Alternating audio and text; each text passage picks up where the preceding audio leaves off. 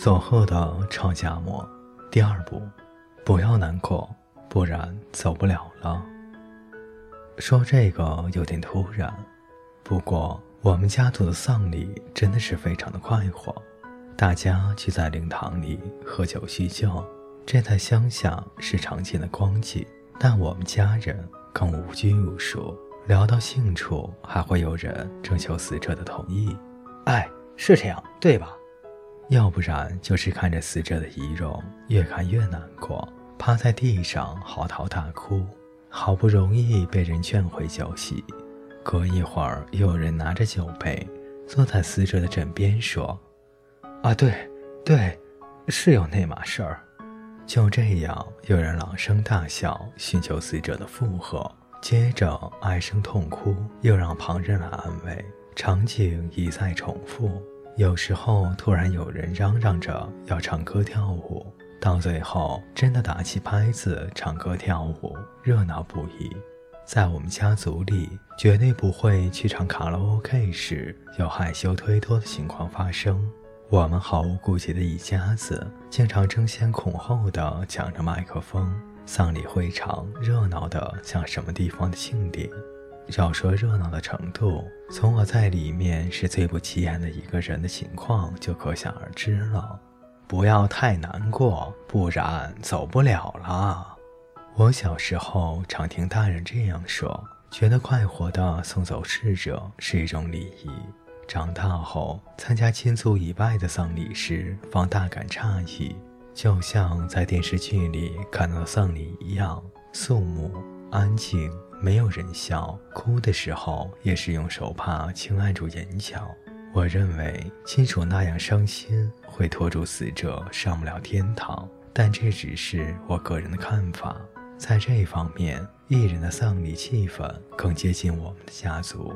我的老师稻田杨之助的丧礼就非常的热闹，只因为西川青司老师的一句话：“杨之助老师生前喜欢打麻将。”丧礼就突然变成了麻将追悼大会。我们把麻将桌放在老师的遗体旁边，一边喝酒一边大闹了一夜。不用说，外婆的丧礼也很热闹。我们借用公用的场馆举办盛大丧礼的场面，至今让人津津乐道。外婆九十一岁过世后，等她百年冥诞时，我们又举办了回忆外婆遗落的盛会。这个场合一定会提到小新舅舅。哎呀，他有一次做了一件很奇怪的事。哎呀，你别说，他还有一次，哎呀，真的吓了我一跳呢。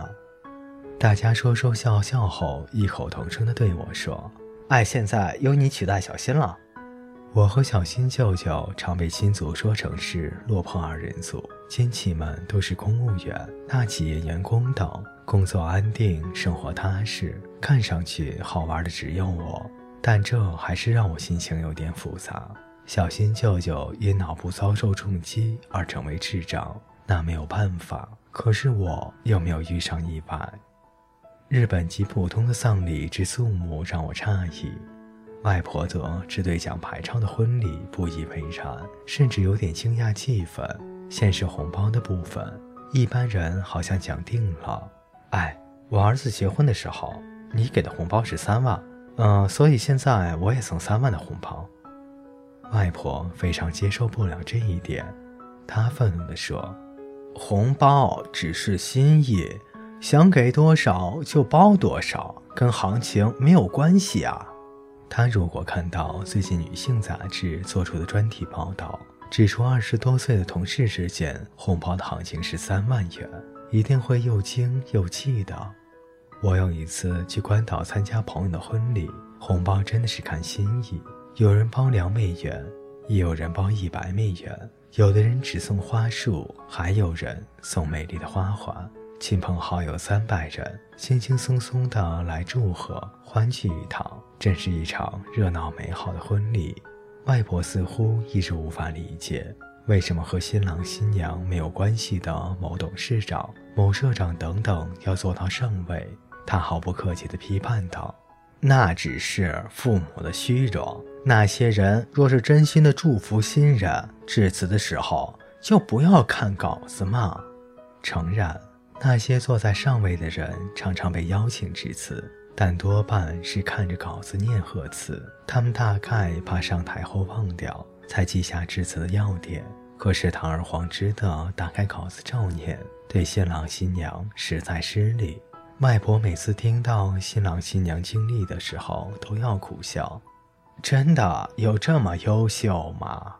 听到那些经历，好像每个人从小学起就成绩优异，男的是运动好手，女的贤淑大方，都有大家喜欢的开朗个性，讲来讲去都一样，没有真情实感，这样反而无法展现出新人的好来。丧礼是想来的人就让他来，婚礼呀，最好也是希望他来的人才请。我听到这话，觉得很有道理。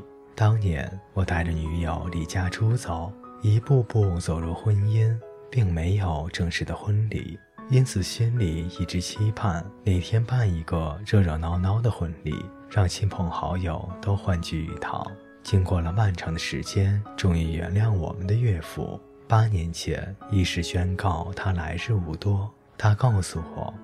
我想亲眼看一场 B.B 的相声演出。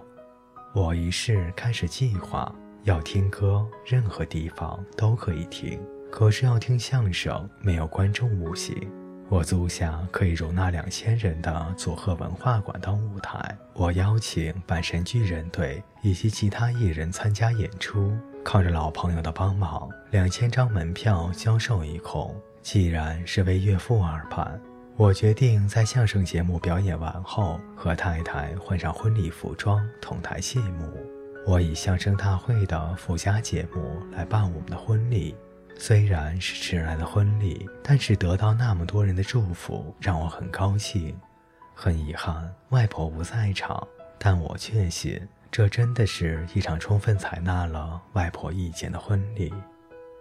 各位听众朋友，本节故事就为您播讲到这里。感谢您的陪伴，我们下节再见。